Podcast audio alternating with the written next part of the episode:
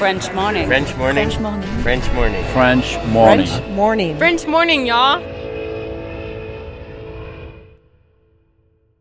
Cet épisode a reçu le soutien d'Agora Expat. Vivre aux États-Unis nécessite une assurance santé adaptée. Mais trouver la solution parmi toutes les offres peut s'avérer être un vrai casse-tête. Budget, besoin, franchise, difficile de tout combiner. Ne perdez plus votre temps, Agora Expat sélectionne et compare pour vous les meilleures solutions d'assurance santé.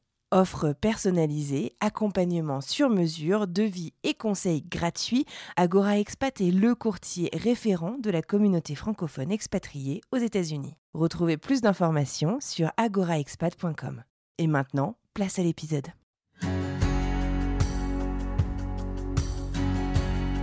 Quand j'étais en apprentissage et que je réfléchissais à... Je voyais que mon apprentissage euh, arrivait à sa fin. Il y a une dame qui est rentrée dans la boulangerie où je travaillais qui a parlé avec mon patron et il parlait d'un- d'une personne qui avait ouvert sa boulangerie à Wellington en Nouvelle-Zélande. Et donc j'ai entendu la conversation et j'ai pris le numéro de cette dame, je l'ai appelée, elle m'a donné le contact de cette personne en Nouvelle-Zélande. C'est pour dire, j'avais vraiment jamais voyagé avant, j'avais jamais été à, à Paris, j'avais même pas vu Paris. et deux mois plus tard, je me suis retrouvé à Wellington en Nouvelle-Zélande. C'est vrai Et, ouais, et je Pour parlais aller pas un mot bosser du coup? Euh, pour aller bosser, ouais. ouais. Je parlais pas un mot d'anglais. Arrivé donc dans une capitale, dans un pays à l'autre bout du monde, mais vraiment à l'autre bout du monde, on pouvait pas aller plus loin. Euh, et ça m'a vraiment, euh, enfin ça m'a chamboulé. Donc je suis, je suis vraiment tombé amoureux de- du voyage et c'est comme ça que ça a commencé.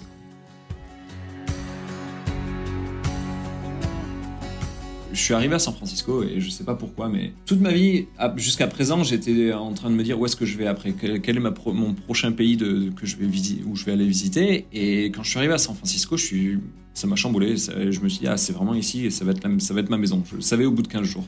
C'est Ouais. dingue, euh, je suis arrivée chez moi quoi. Ah ouais, c'était bizarre. Je sais pas pourquoi. C'était l'ambiance, euh, l'esprit entrepreneurial que j'ai ressenti de suite. Il y a un parc qui s'appelle Dolores Park où, où les gens ils, ils se posent le, le samedi après-midi et enfin je me rappelle euh, les conversations. Les gens ils étaient toujours en train. euh, Qu'est-ce que tu fais Euh, que- Quel genre de business tu vas commencer? Enfin c'était vraiment c'est motivant quoi.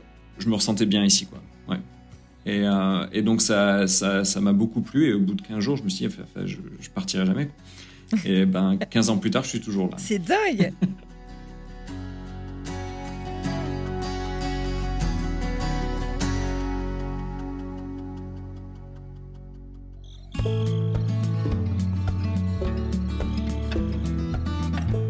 Comme le disait si justement Marcel Proust, le véritable voyage de découverte ne consiste pas à chercher de nouveaux paysages, mais à avoir de nouveaux yeux. Et c'est précisément ce que nous allons explorer aujourd'hui dans French Expat. Aujourd'hui, j'ai le plaisir de recevoir un invité qui a embrassé l'aventure de l'expatriation avec passion et détermination. Pourtant, rien, mais absolument rien ne l'y prédestinait. Chef Max, aussi connu sous le nom de Maxime Pouvreau, est un talentueux chef pâtissier français. Alors qu'il travaille en boulangerie dans le sud-ouest de la France, une cliente entre et raconte à son patron l'histoire de ce pâtissier parti vivre en Nouvelle-Zélande. Maxime ne fait pas partie de cette conversation, pourtant il l'entend et celle-ci ne le quitte plus. Et quelques mois plus tard, on le retrouve en Nouvelle-Zélande, à travailler pour cette boulangerie. Aujourd'hui, il nous raconte son incroyable parcours de Paris vers la Nouvelle-Zélande pour terminer à San Francisco. Si vous vivez aux États-Unis, peut-être êtes-vous déjà tombé sur ces petits pots en verre, ces petits pots de crème au supermarché. Eh bien, Chef Max, c'est le fondateur de Petits Pots. Comment est-il parvenu à conquérir le cœur des gourmands outre-Atlantique? Comment a-t-il transformé des traditions culinaires françaises en une expérience gastronomique unique dans un pays où, faut bien l'avouer, les yaourts ne sont pourtant pas rois? Autant de questions qui ont titillé ma curiosité et auxquelles Chef Max va répondre. Je suis Anne-Fleur Andrely, vous écoutez French Expat, un podcast de French Morning. Je vous invite à mettre votre toque de cuisine et à vous préparer à découvrir les confessions savoureuses de Chef Max, fondateur de Petit Pot. Bon voyage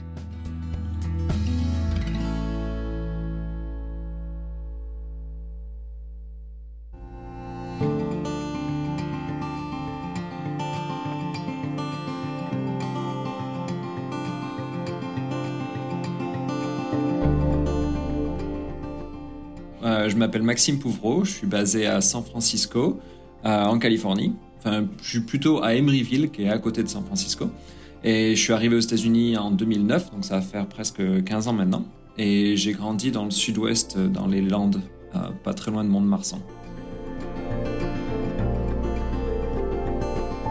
Mon invité vient donc du sud-ouest aujourd'hui, pourtant il n'a pas d'accent. Je l'ai un peu perdu, je suis parti il y a longtemps, je suis parti et j'avais 18 ans. Euh, donc euh, je l'ai un peu perdu. Mais quand je rentre, euh, quand je rentre en France, au bout d'une semaine, 15 jours, l'accent commence à revenir un petit peu. si je passe du temps avec ma famille. Mm.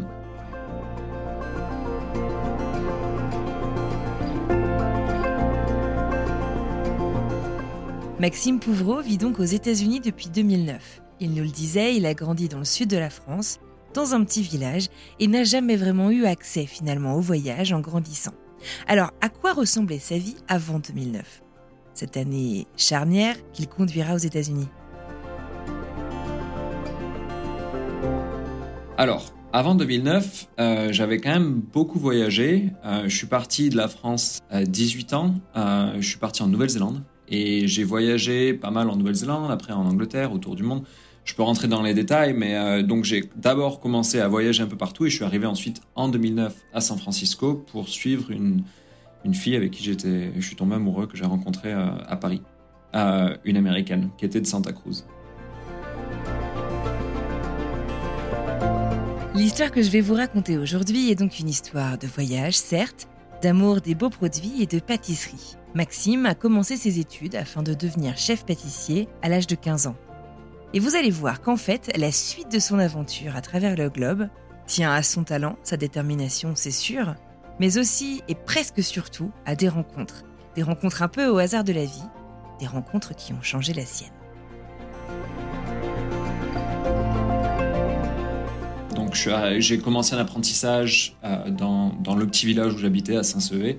Euh, dans la boulangerie, pâtisserie du village. J'ai commencé à 15 ans et j'ai bossé là-bas en, tant qu'apprenti jusqu'à mes 18, 18 ans à peu près. Comment est-ce que tu décrirais du coup ton attachement euh, au voyage peut-être euh, avant de partir vivre aux États-Unis? Comme tu le dis, il y a eu une grande part en fait de la découverte du monde. Enfin, d'où, te venait cet attrait, mis à part avoir suivi cette fille en 2009 quand j'étais en apprentissage et que je réfléchissais à, je voyais que mon apprentissage arrivait à sa fin.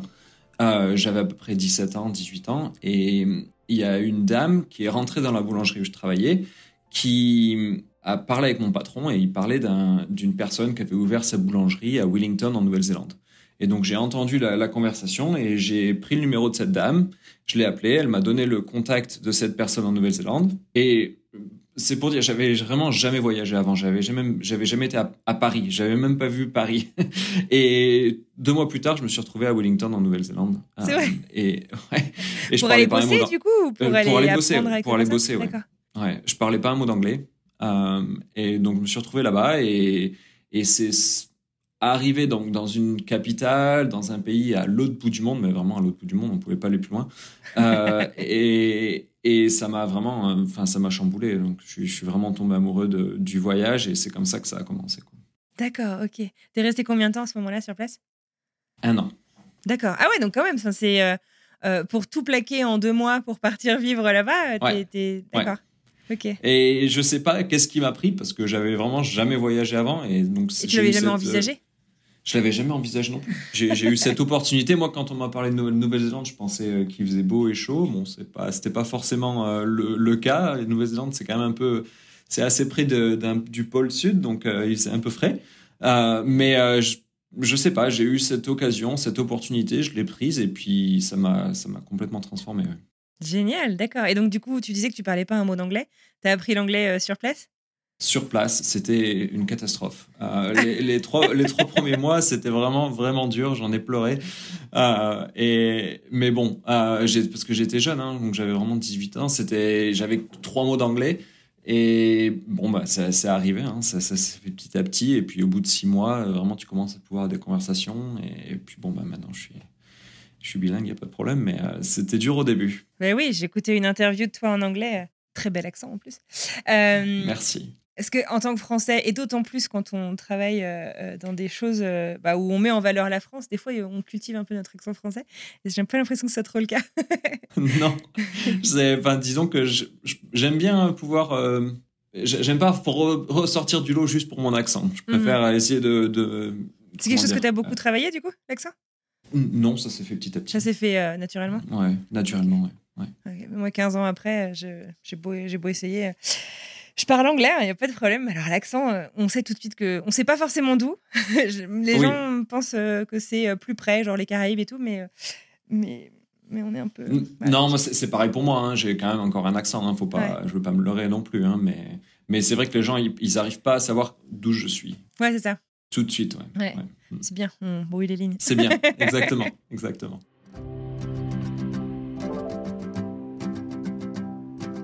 Donc, du coup, tu es en Nouvelle-Zélande, à Wilmington. euh, et là, en fait, à ce moment-là, donc tu es chef pâtissier euh, déjà?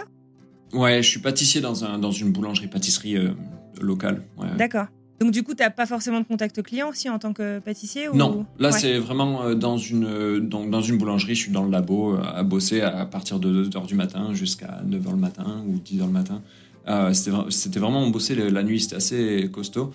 Euh, et, et donc j'ai bossé là-bas pendant dans cette boulangerie pendant presque euh, quoi 10 mois ou 9 mois.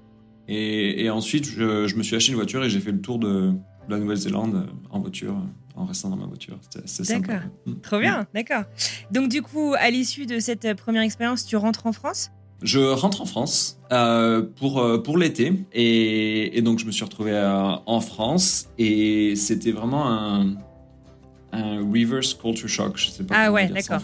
Un Ouais, premier choc culturel de rentrer chez toi et te dire waouh Ah ouais, c'était le choc culturel était plus plus profond euh, en rentrant en France que que toi quand en en en Nouvelle-Zélande. Ouais. Ah ouais, comment t'expliques ça? Qu'est-ce qui t'a choqué? Mais je sais pas, je sais pas. Ça m'a un peu, disons que ça m'a vraiment euh, transformé la, la Nouvelle-Zélande, le- d'arriver dans une ville super cosmopolitaine avec des cultures de partout et, et puis retourner, retourner dans mon petit village de France où bon bah c'est assez uniforme. euh, ça m'a fait T'as des bizarre. doubles extrêmes, quoi. T'as la langue, la culture, etc. Mais t'as aussi dossé de la ville euh, au petit village. Euh, Exactement. Ça change beaucoup de choses. D'accord. Et puis t'as pas la même vie. Enfin, je sais pas si t'as déjà euh, fait ce, ce- ce parallèle, mais je trouve qu'on n'est pas forcément la même personne aussi quand on vit à l'étranger. Pas qu'on est complètement un nouveau personnage, mais je veux dire, t'as ta famille et t'as, je suis tout seul. Il faut que je me réinvente, il faut que je me lance. C'est etc. ça. On n'a pas, on n'est pas les mêmes personnes exactement. complètement, complètement. Et donc, euh, donc je suis arrivé en France, retourné en France cet été-là, et donc j'ai fait une saison euh, en bossant sur la côte Mhm. euh, dans une boulangerie, et, et là, enfin, j'avais juste une chose en tête, c'était comment est-ce que je repars, qu'est-ce que je fais, où est-ce que je vais, c'est quoi la prochaine destination? Et donc là, c'était encore le début de, de l'internet, et donc j'étais sur internet chercher des, des jobs un peu partout, et donc j'ai trouvé un job en tant que chef pâtissier dans, un- dans un hôtel en Angleterre, à Exeter. D'accord. C'est dans, dans le Devon, dans le, dans le sud-ouest de l'Angleterre. Joli climat, sympa. Ouais, exactement. Et donc, je me suis retrouvé en Angleterre et, et j'ai bossé dans un super resto. C'était là vraiment ma première euh, expérience dans la restauration. Et hum, j'ai commencé à bosser là-bas et j'ai bien aimé. Et c'était bien parce que j'ai, en tant que chef pâtissier, je- je- je me- j'avais un salaire qui était vraiment sympa avec le, le, le, le pound, la livre, euh, qui était assez élevé dans le temps. C'était en, c'était quoi ça C'était en 2003, un truc comme ça euh, ou 2004. Et donc, euh, ça me permettait de, faire pas mal d'économies. Et j'ai rencontré une, euh, une fille, encore une fois.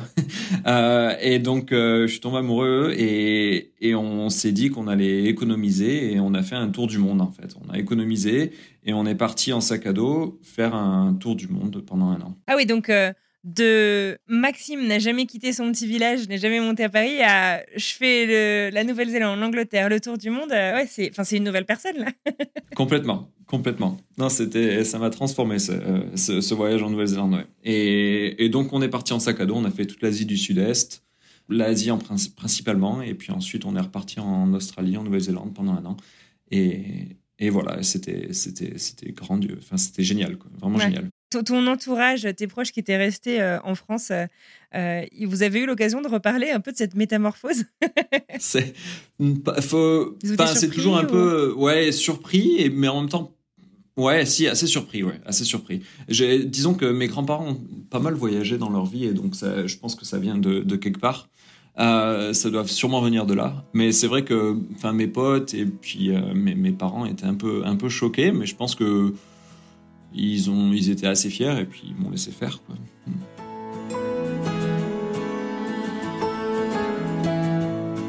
En fait, là où là, je me commence, je commençais à me dire pendant ce tour du monde, je me suis dit, il faut vraiment que que je réfléchisse à qu'est-ce que je veux faire de ma carrière. Et donc là, je me suis dit, il faut vraiment que, que j'étais encore très passionné de la pâtisserie et je me suis dit, j'ai vraiment envie d'apprendre des meilleurs.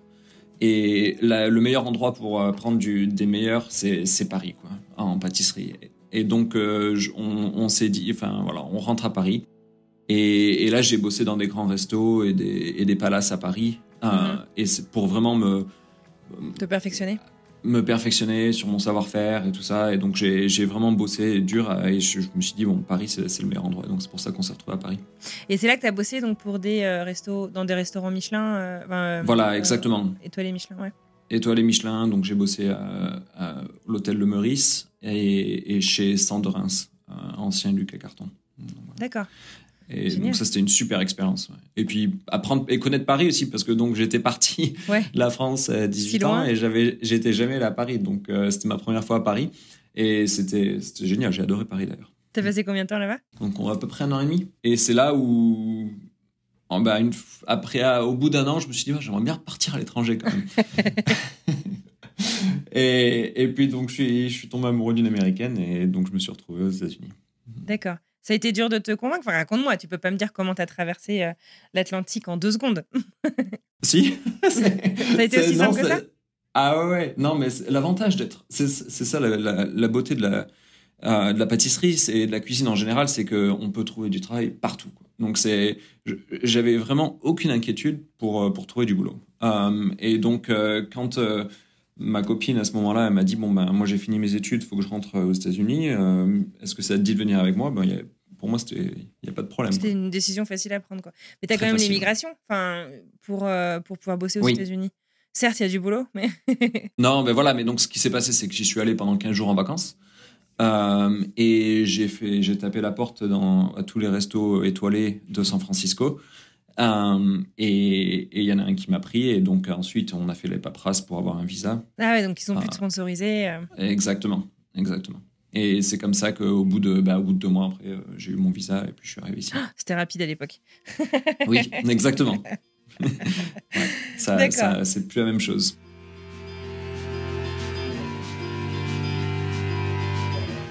Donc nous voilà en 2009.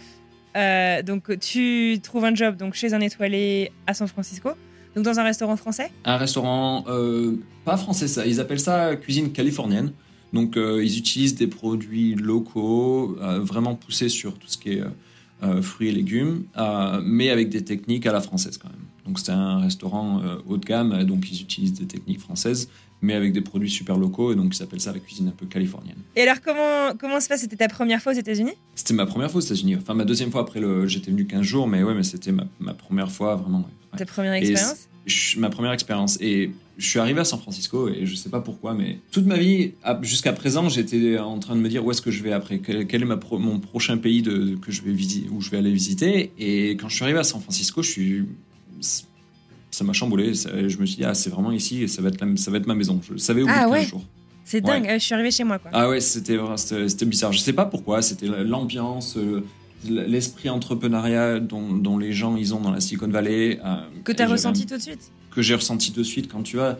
Il y a un parc qui s'appelle Dolores Park où, où les gens ils, ils se posent le, le samedi après-midi et enfin tout je me rappelle euh, les conversations les gens ils étaient toujours en train euh, qu'est-ce que tu fais euh, que- quel genre de business tu vas commencer? Enfin c'était vraiment euh, ça- ça c'est motivant quoi et donc je suis arrivé ici il y avait ça et puis aussi l'esprit super libéral euh, progressif de, de San Francisco qui je me ressentais bien ici quoi ouais et, euh, et donc ça ça ça m'a beaucoup plu et au bout de 15 jours je me suis dit enfin, je, je partirai jamais quoi. et ben 15 ans plus tard je suis toujours là C'est dingue. C'est dingue que tu l'aies Ouais. senti, que tu l'aies su euh, comme ça.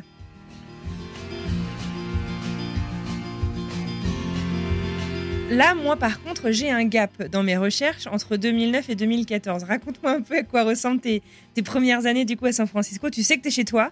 Euh, Ouais. Comment est-ce que comment est-ce que tu t'installes? Comment est-ce que tu t'y prends? Comment tu te sens? Ouais, donc, euh, donc ça, là, pendant 2000 entre 2009 et 2014, c'était euh, vraiment comment est-ce que je peux rester aux États-Unis niveau visa? C'était Est-ce que tu avais un visa qui était dépendant du restaurant dans lequel tu bossais C'est ça, et c'était juste un an et demi.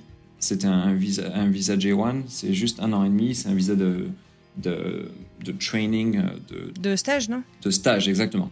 stage ou training. Et, et donc ensuite, au bout d'un an, je me suis dit, bon, ben, qu'est-ce que je fais dans six mois? J'ai envie de rester ici. Euh, et le seul, la seule solution que j'ai eue, en fait, c'est de, de me mettre dans une, de, de faire des études, en fait. Donc j'ai, je me suis inscrit dans une école pour faire. euh, je savais que à ce moment-là, je savais que je voulais ouvrir une entreprise. Et tout le monde m'a dit, fais des études de commerce, fais des études de, de business. Euh, et donc je me suis mis dans, dans une école et ça m'a permis d'avoir un visa. En fait. Euh, D'accord. Et, Un visa F1 du coup de de- d'étudiant. et exactement, exactement. Ah, en- c'est marrant parce que dans la saison 4, j'ai interviewé un autre euh, pâtissier, Julien Renaud, je sais pas si tu as eu l'occasion d'écouter cet épisode, euh, qui est à Denver et dans la pâtisserie. Mhm. Et qui a, il a commencé en Californie et il a eu un parcours un peu, un début un peu similaire où euh, C'est dur d'avoir le visa. Finalement, il a pris un crédit à l'université pour pouvoir avoir le visa étudiant. Et, euh, D'accord, ouais. Ouais, bah, c'est exactement ce que j'ai fait. D'accord. Mais bon, c'était compliqué parce que t'as pas le droit de travailler. Euh, donc, enfin, c'est c'est- c'était pas facile financièrement. Surtout à San Francisco, qui est une ville très très chère. Exactement. Donc, j'ai pu faire deux trois boulots euh, euh, on the side. Euh, mais bon, ça c'était pas c'était pas c'était pas facile.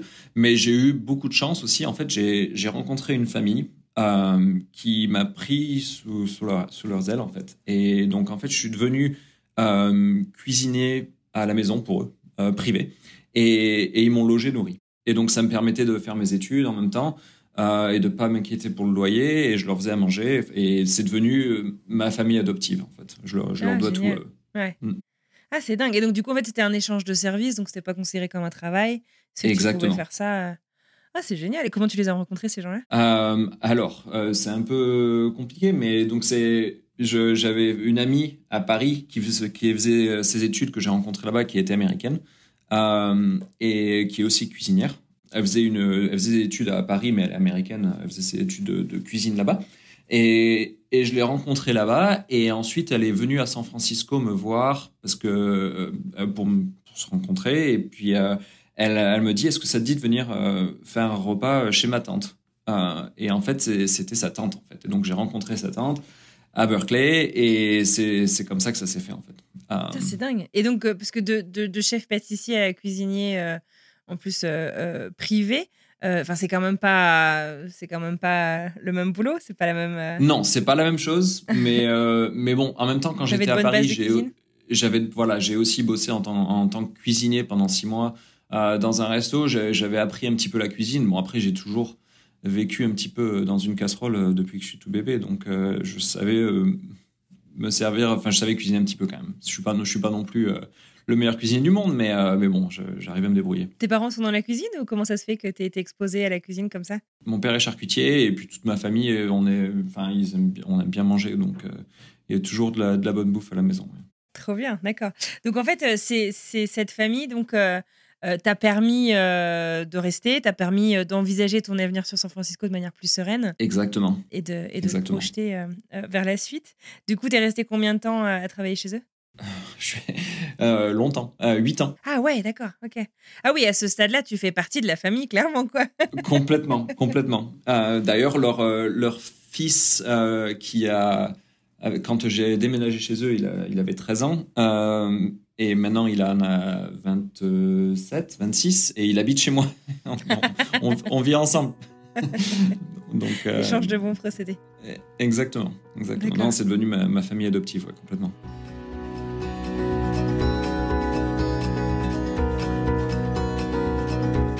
Au cours de mes recherches, je vous le disais, j'ai trouvé assez peu d'informations sur le parcours de Maxime entre 2009 et 2014.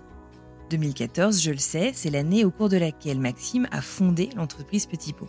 Mais entre-temps, si mes calculs sont bons, son travail en tant que chef privé dans cette fameuse famille californienne l'amène bien plus loin que 2014.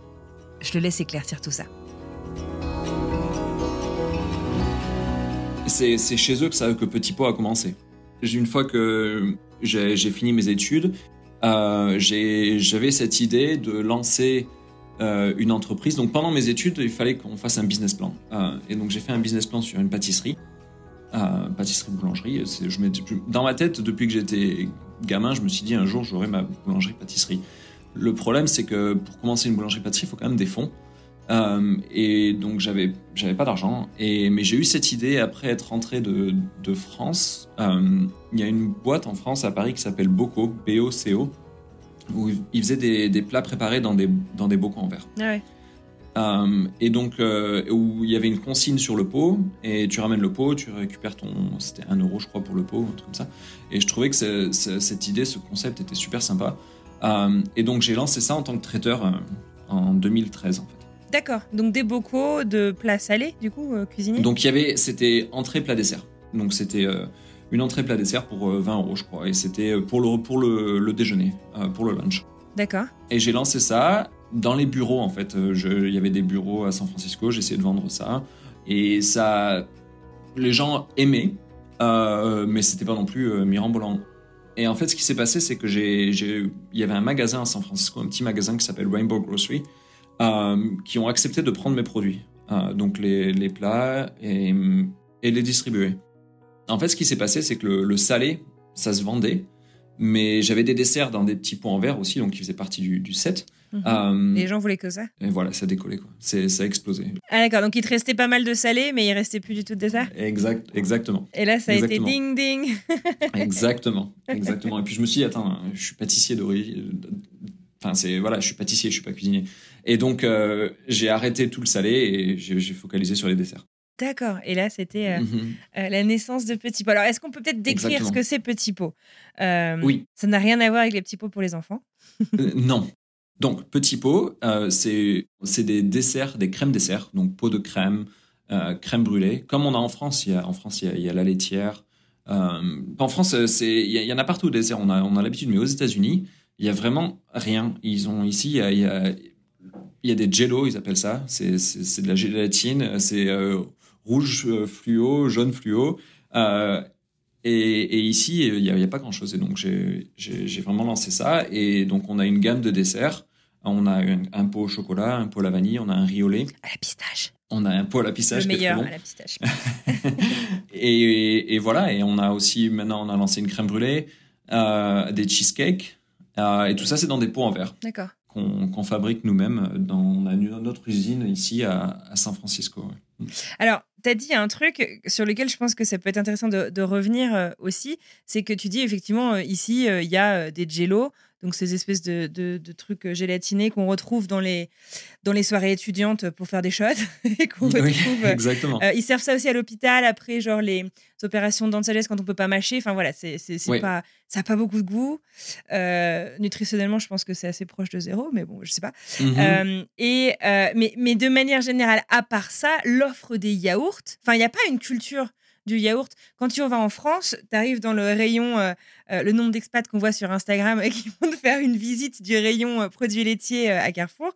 C'est le premier endroit où ils veulent aller quand ils arrivent en France et ça fait sourire les gens. Mais c'est vrai que comparé à ce qu'on a ici, on a. on n'a pas, on n'a pas grand chose quoi. Du coup, c'est c'est quand même osé et presque risqué aussi en fait de lancer du coup un business autour.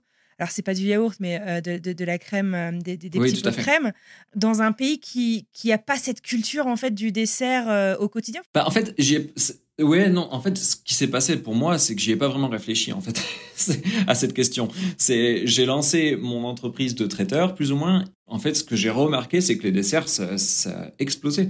Et donc, euh, je me suis pas dit, ah bah non, mais les desserts, il y en a pas ici, donc ça risque pas de, se- de ne pas se vendre. Enfin, Bah, c'est juste que ça, ça se vendait, donc, euh, donc, ben, je- pourquoi pas continuer, quoi. Et donc, euh, ça s'est vraiment fait de, de fil en aiguille et, et non, mais c'est vrai que j'y pense maintenant. Enfin, enfin j'y pense maintenant, j'y pense régulièrement. Mais c'est pourquoi est-ce que personne ne l'a fait? Et en regardant l'histoire, il y en a, il y a pas mal de gens qui ont essayé. Il y en a plusieurs qui se sont cassés les dents.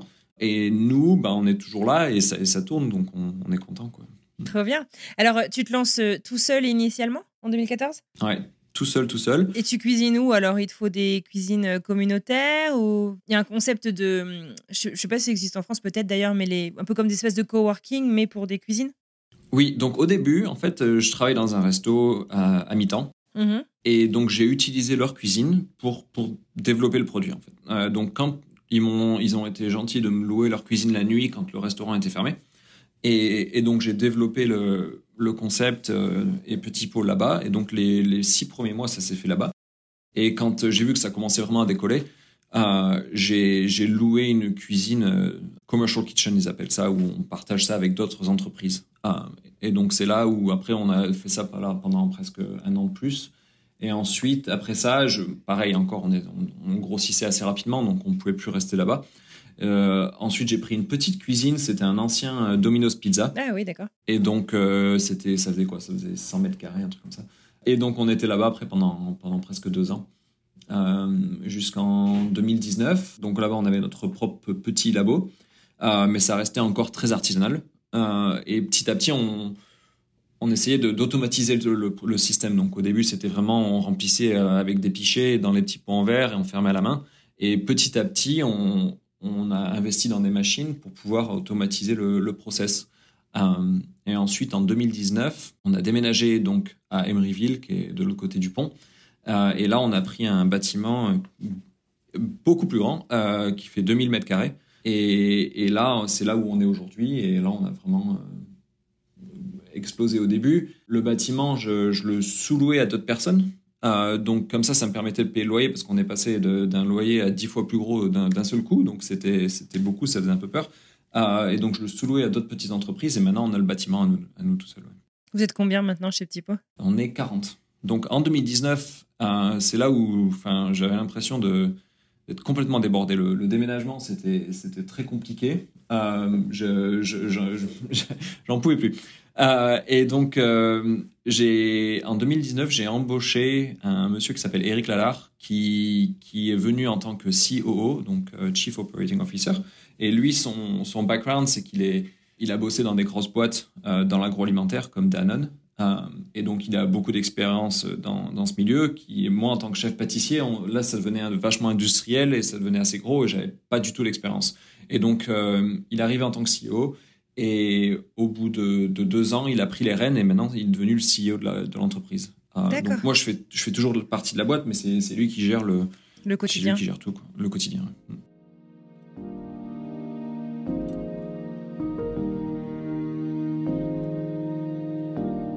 Est-ce que tu te souviens euh, du jour où tu as pris cette décision de te dire, OK, j'arrête le salé enfin, tu vois, Est-ce que tu te souviens de, de cette prise de conscience euh, comment, comment ça s'est passé? Euh, pas vraiment. Euh, laisse-moi réfléchir un peu, mais euh, je me rappelle que faire le salé, ça demandait énormément de boulot. Et la, DLC était super courte. donc c'est genre trois jours. Donc le temps pendant lequel on peut le manger. Exactement. après l'avoir fabriqué et combien de temps. Et donc, quand je me suis rendu compte que maintenant j'allais faire de la grande distribution, bosser dans les, avec les supermarchés, il fallait toujours bosser pour avoir une DLC plus longue possible. Euh, et donc pour les desserts, c'était relativement facile euh, d'avoir au moins euh, trois semaines, quatre semaines. Bon, maintenant aujourd'hui on a on a trois mois, mais parce que pour le pour la distribution des États-Unis, enfin es obligé d'avoir une DLC qui est super longue parce que le pays il est tellement immense. C'est un pays continent quoi. Hmm. Exactement. Enfin, en France, c'est différent. C'est pour ça qu'on a des, des, desserts en France dans les supermarchés qui sont super élaborés c'est parce que là, ils ont des DLC qui sont vachement plus courtes, genre trois semaines. Euh, ici, c'est impossible de, survivre avec une DLC de, moins de, deux mois. Bref, tout ça pour dire que le salé, c'était super compliqué, les DLC étaient super courtes. Euh, je voyais le, dessert avec des DLC plus longues. Bon, je me, pour moi, il n'y avait, pas photo, quoi.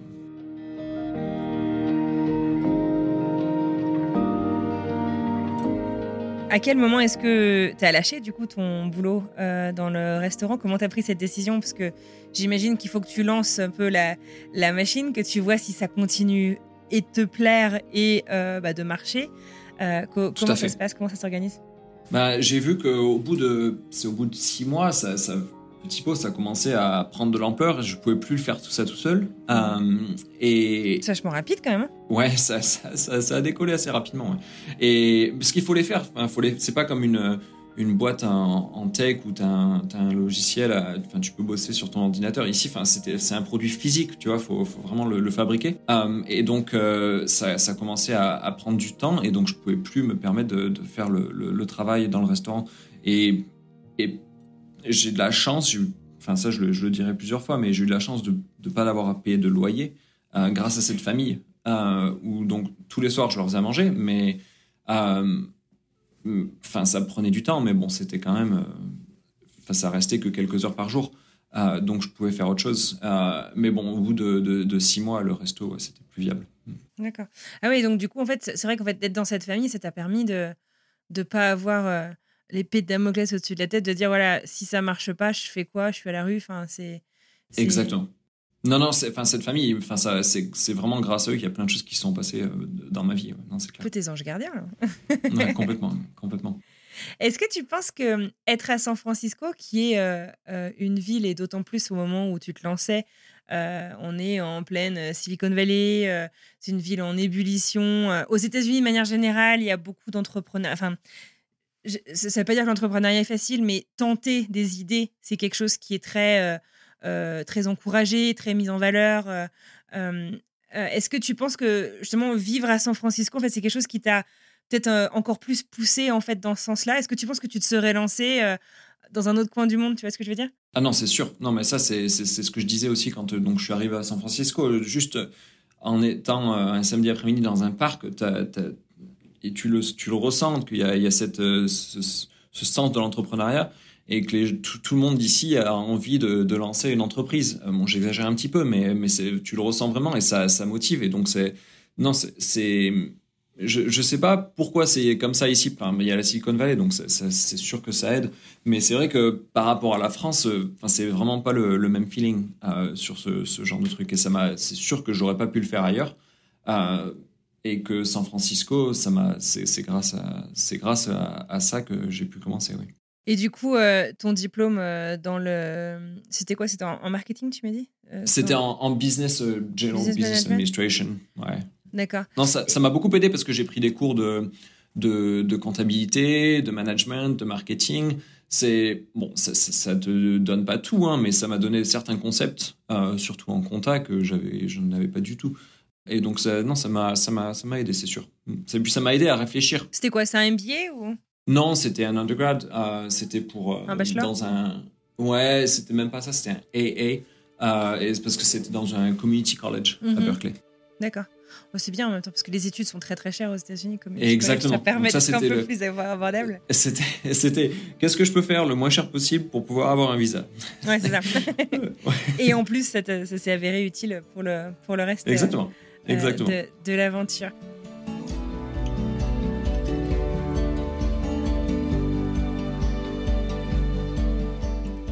J'aime bien regarder un peu l'évolution en fait de, ce projet entrepreneurial que, que, tu vis euh, maintenant euh, au quotidien. As, de, cette euh, prise de conscience de dire ok, on va faire des desserts en pot de verre, on va faire que ça en 2014 à aujourd'hui. Aujourd'hui, je te trouve à Costco, à Whole Foods, il y en a certainement plein d'autres auxquels je pense pas. On te retrouve un peu partout aux États-Unis. Comment a évolué en fait peut-être ta vision, tu vois, des choses et comment en fait est-ce que ton histoire justement a influencé peut-être cette vision? Disons que au début, c'était, c'était comme j'avais aucune expérience sur le, marché américain et que ça s'est fait petit à petit.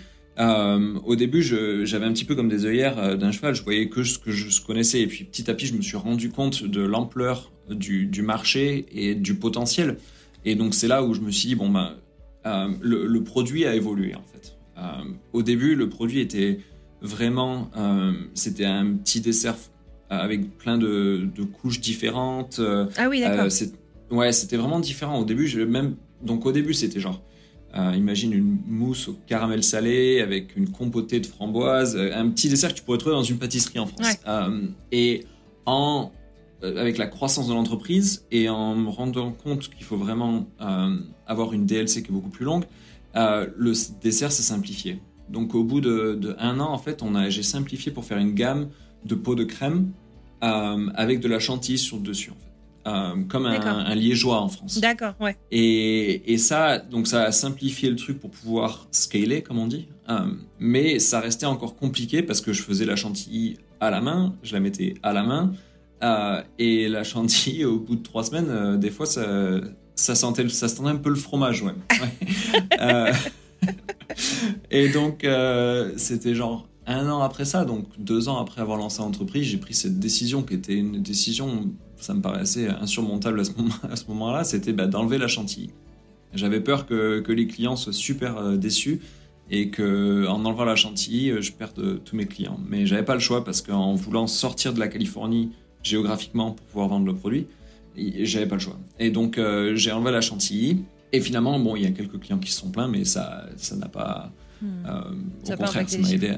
Non, au contraire, ça m'a aidé à scaler plus rapidement. Et donc, en fait, ce qui s'est passé, c'est qu'on a grandi géographiquement avec Whole Foods. Donc, on est rentré chez Whole Foods en Californie du Nord. Et ensuite, Whole Foods nous a permis de rentrer dans leur région petit à petit. donc ça, ça a pris trois ans. Et donc, ils nous ont... Enfin, ça nous a vraiment propellé l'entreprise, quoi, propulsé. Et donc, c'est vraiment, on leur doit tout à Whole Foods euh, pour l'entreprise parce que c'est grâce à eux qu'on a pu grossir. D'accord. Et c'est bien parce qu'ils vous ont jamais euh, imposé d'exclusivité, euh, genre ne retrouver Petit Pot que chez Whole Foods. Non. Parce qu'ils auraient pu, si quand ils sentent que tu es dépendant. on le fait avec eux quand on, laisse de, quand on lance des nouveaux produits. On leur donne une exclusivité de quelques mois. mais ça, mais, mais c'est tout. Et ça, c'est assez normal d'ailleurs.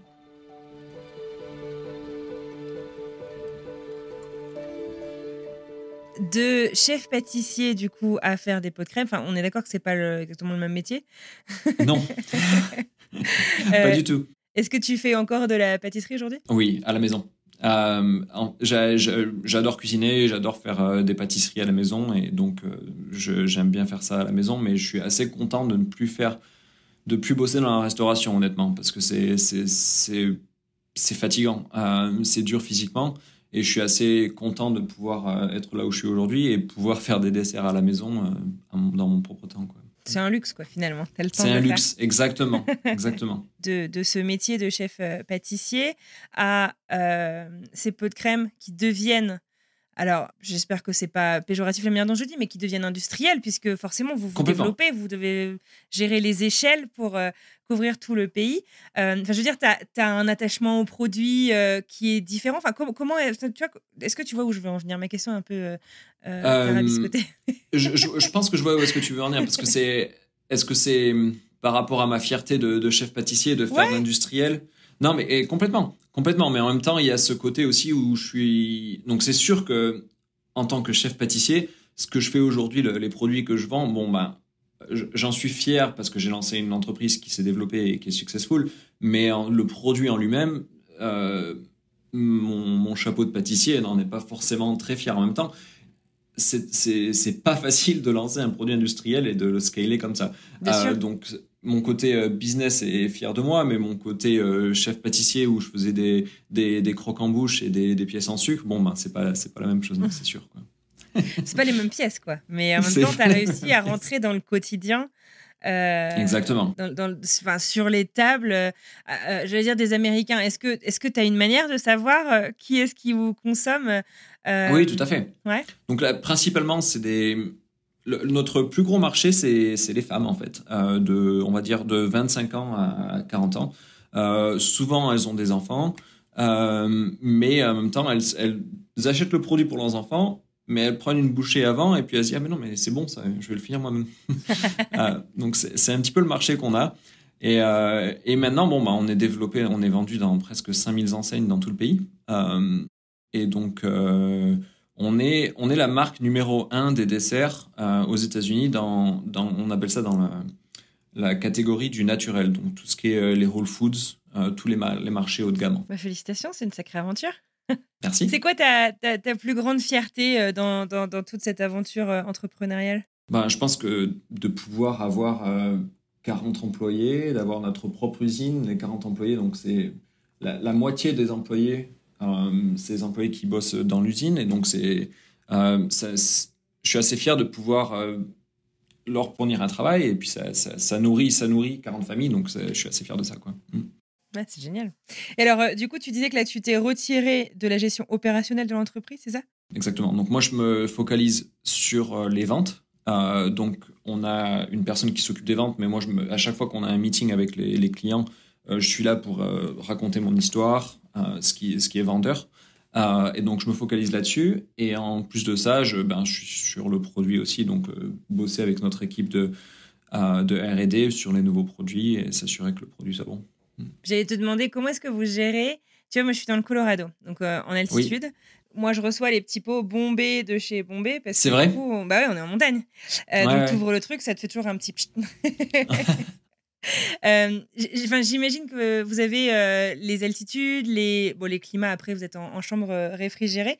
mais toute la, toute la, la conception, enfin toute la, la, fabrication se fait en Californie. Vous n'avez pas euh, délocalisé dans d'autres endroits des États-Unis pour être plus près de vos, de vos Non. Aujourd'hui, on est aujourd'hui on n'est pas suffisamment gros pour pouvoir avoir plusieurs usines. Euh, c'est plus efficace de fabriquer tout dans une même usine. Ce serait mieux si on était dans le Colorado parce qu'on serait plus central, par exemple. Mais euh, aujourd'hui, bon, on est là où on est. Et ce qui se passe, c'est qu'en fait, on fabrique tout ici et on a un distributeur qui vient avec un camion. Il remplit le camion une fois, deux fois par semaine et, et il part et il, et il distribue ça dans tout le pays, en fait. Tu peux me donner une idée? Vous sortez combien? Vous fabriquez combien de, de pots euh, par jour ou par on semaine? fait à peu près euh, 250 000 pots par semaine. Waouh, d'accord. Ouais. Ouais. Ouais, parce que pour Donc, en réussir fait, à balayer tout le continent, c'est incroyable. Ouais, non, c'est, c'est, c'est, c'est beaucoup de produits. Euh, en fait, ce qui s'est passé aussi l'année dernière, c'est qu'on a investi euh, dans, une, euh, dans une machine qui est venue de France d'ailleurs, parce que le savoir-faire pour ce genre de produit, il est vraiment, le savoir-faire en France, il est très réputé. Et donc, on a, on a acheté une machine qui est toute automatisée en fait. Avant, il fallait qu'on on remplisse, enfin, c'était vachement manuel. Euh, Aujourd'hui, on appuie sur un bouton et il y a tous les, les petits pots, ils sont faits automatiquement. Et Ouais, emballés.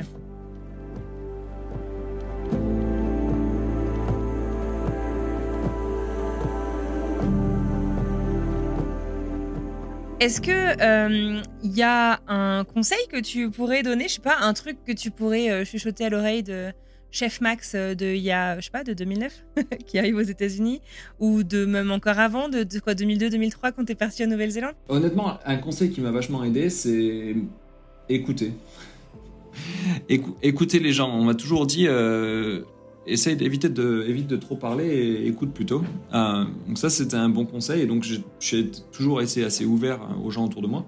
Et parce que c'est vraiment là où je suis aujourd'hui, c'est pas parce que je suis, enfin, c'est grâce aux gens que, dont j'étais entouré en fait. Euh, c'est donc cette famille, c'est Eric qui gère l'entreprise. C'est vraiment c'est pouvoir s'entourer de, de gens qui sont euh, qui, qui ont pu m'aider. C'est grâce à ça que je, que je suis arrivé ici. Et donc c'est non, non, je, suis- je, suis- je suis assez euh, euh, je suis super fier de, de, de ces gens qui m'ont entouré. ouais. T'es resté à, à, à l'écoute et, euh, et, Exactement. Et, et savoir, euh, savoir s'entourer. Euh, tu parles d'Eric, donc, euh, qui est le directeur général actuel de, de, l'entreprise.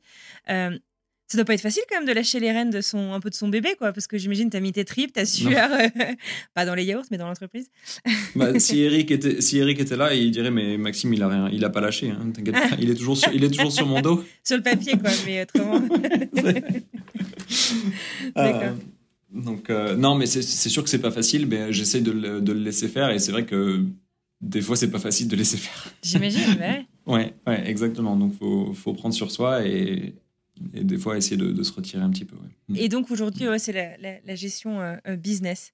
C'est quoi du coup le futur de, de Petit Pot et de Maxime en Californie? Bonne, bonne question. Euh, euh, je, me, la pose aussi. Euh, bah, petit pot, donc bah, on va continuer à, développer des nouveaux produits, continuer à grossir. On est, on successful, mais en même temps, on, reste tout petit par rapport à l'échelle du pays. Euh, Aujourd'hui, on, est très successful dans, le naturel, dans les raw food et tout ça. Maintenant, la, prochaine étape pour nous avec Petit Pot, c'est se développer sur le marché plus conventionnel, donc le, le mass market, donc tout ce qui est disons le carrefour, quoi, le Safeway, tout ça. Euh, donc comment, comment est-ce qu'on peut être successful là avec un produit qui est, qui est haut de gamme? Donc en gros, c'est là, c'est là Et où... qui n'est pas donné. Et- exactement, c'est pas donné.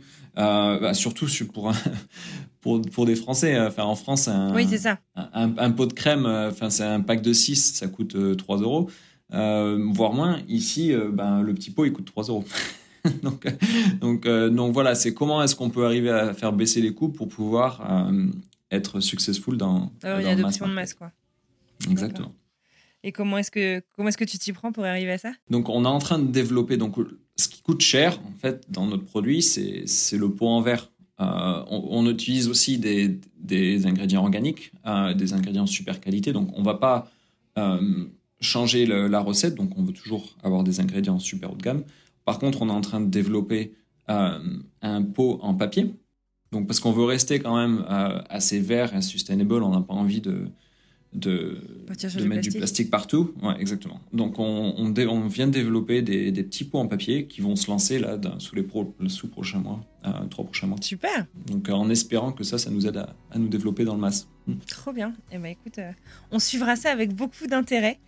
Merci beaucoup Maxime d'avoir pris ce, ce moment avec moi. Est-ce qu'il y a une question que je t'ai pas posée, un truc que tu aurais aimé ajouter? Vraiment, ce que je, je sais que je l'ai je l'ai déjà dit trois fois, mais c'est vraiment les, les gens euh, qui, qui m'ont aidé qui, qui fait la différence. Quoi.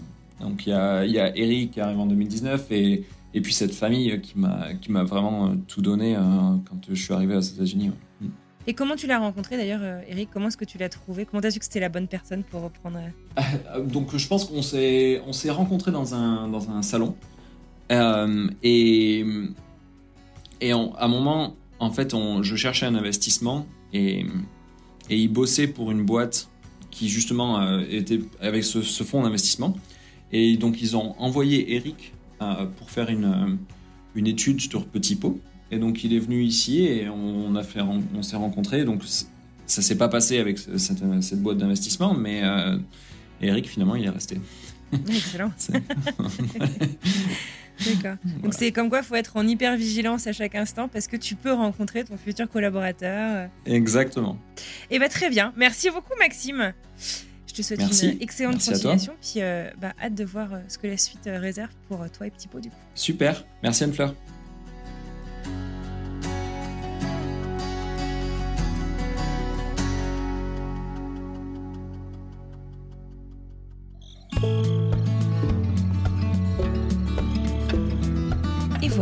Terminé pour aujourd'hui. Je tiens à remercier Maxime Pouvreau pour sa disponibilité et pour notre échange que j'ai trouvé très intéressant. J'espère que vous avez passé un aussi bon moment que nous. Si c'est le cas, n'hésitez pas à le faire savoir sur Spotify, sur Apple Podcast ou encore sur les réseaux sociaux. Ça compte énormément pour nous afin de faire connaître notre travail. Merci beaucoup de nous avoir écoutés jusqu'au bout. Tradition oblige, je vous propose de découvrir un petit extrait afin d'avoir une idée de ce qui nous attend la semaine prochaine.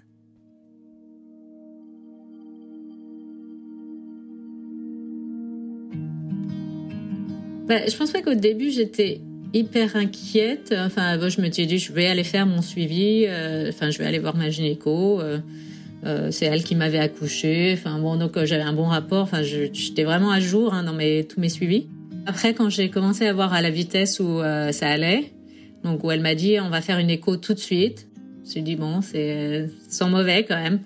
Donc j'avais annulé euh, mes rendez-vous de l'après-midi. Euh, j'ai fait cette écho. Après tout de suite, je, pense euh, assez rapidement, je me rappelle plus, c'est dans le jour qui suit, j'ai eu la biopsie.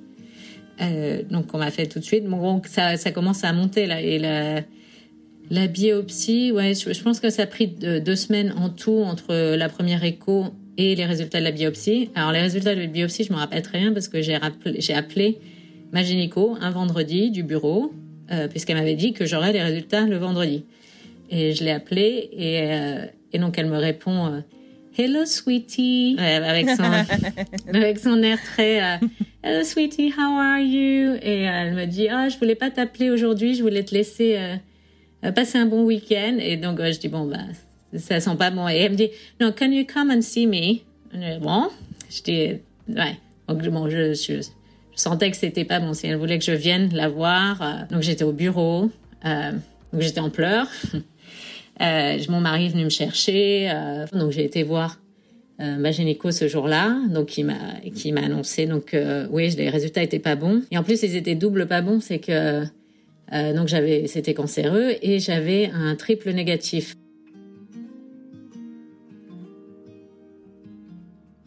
Il ne me reste plus qu'à vous souhaiter une merveilleuse fin de journée, une très belle fin de semaine, et je vous dis bien entendu à mardi prochain pour une nouvelle histoire. Bye.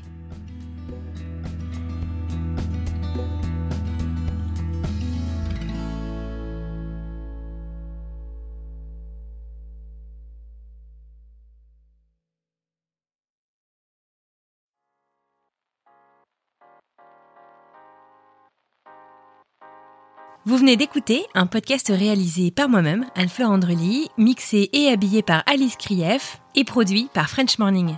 French Expat n'est pas le seul podcast de French Morning. Pour retrouver tous les podcasts du groupe, rendez-vous sur frenchmorning.com slash podcast. À bientôt!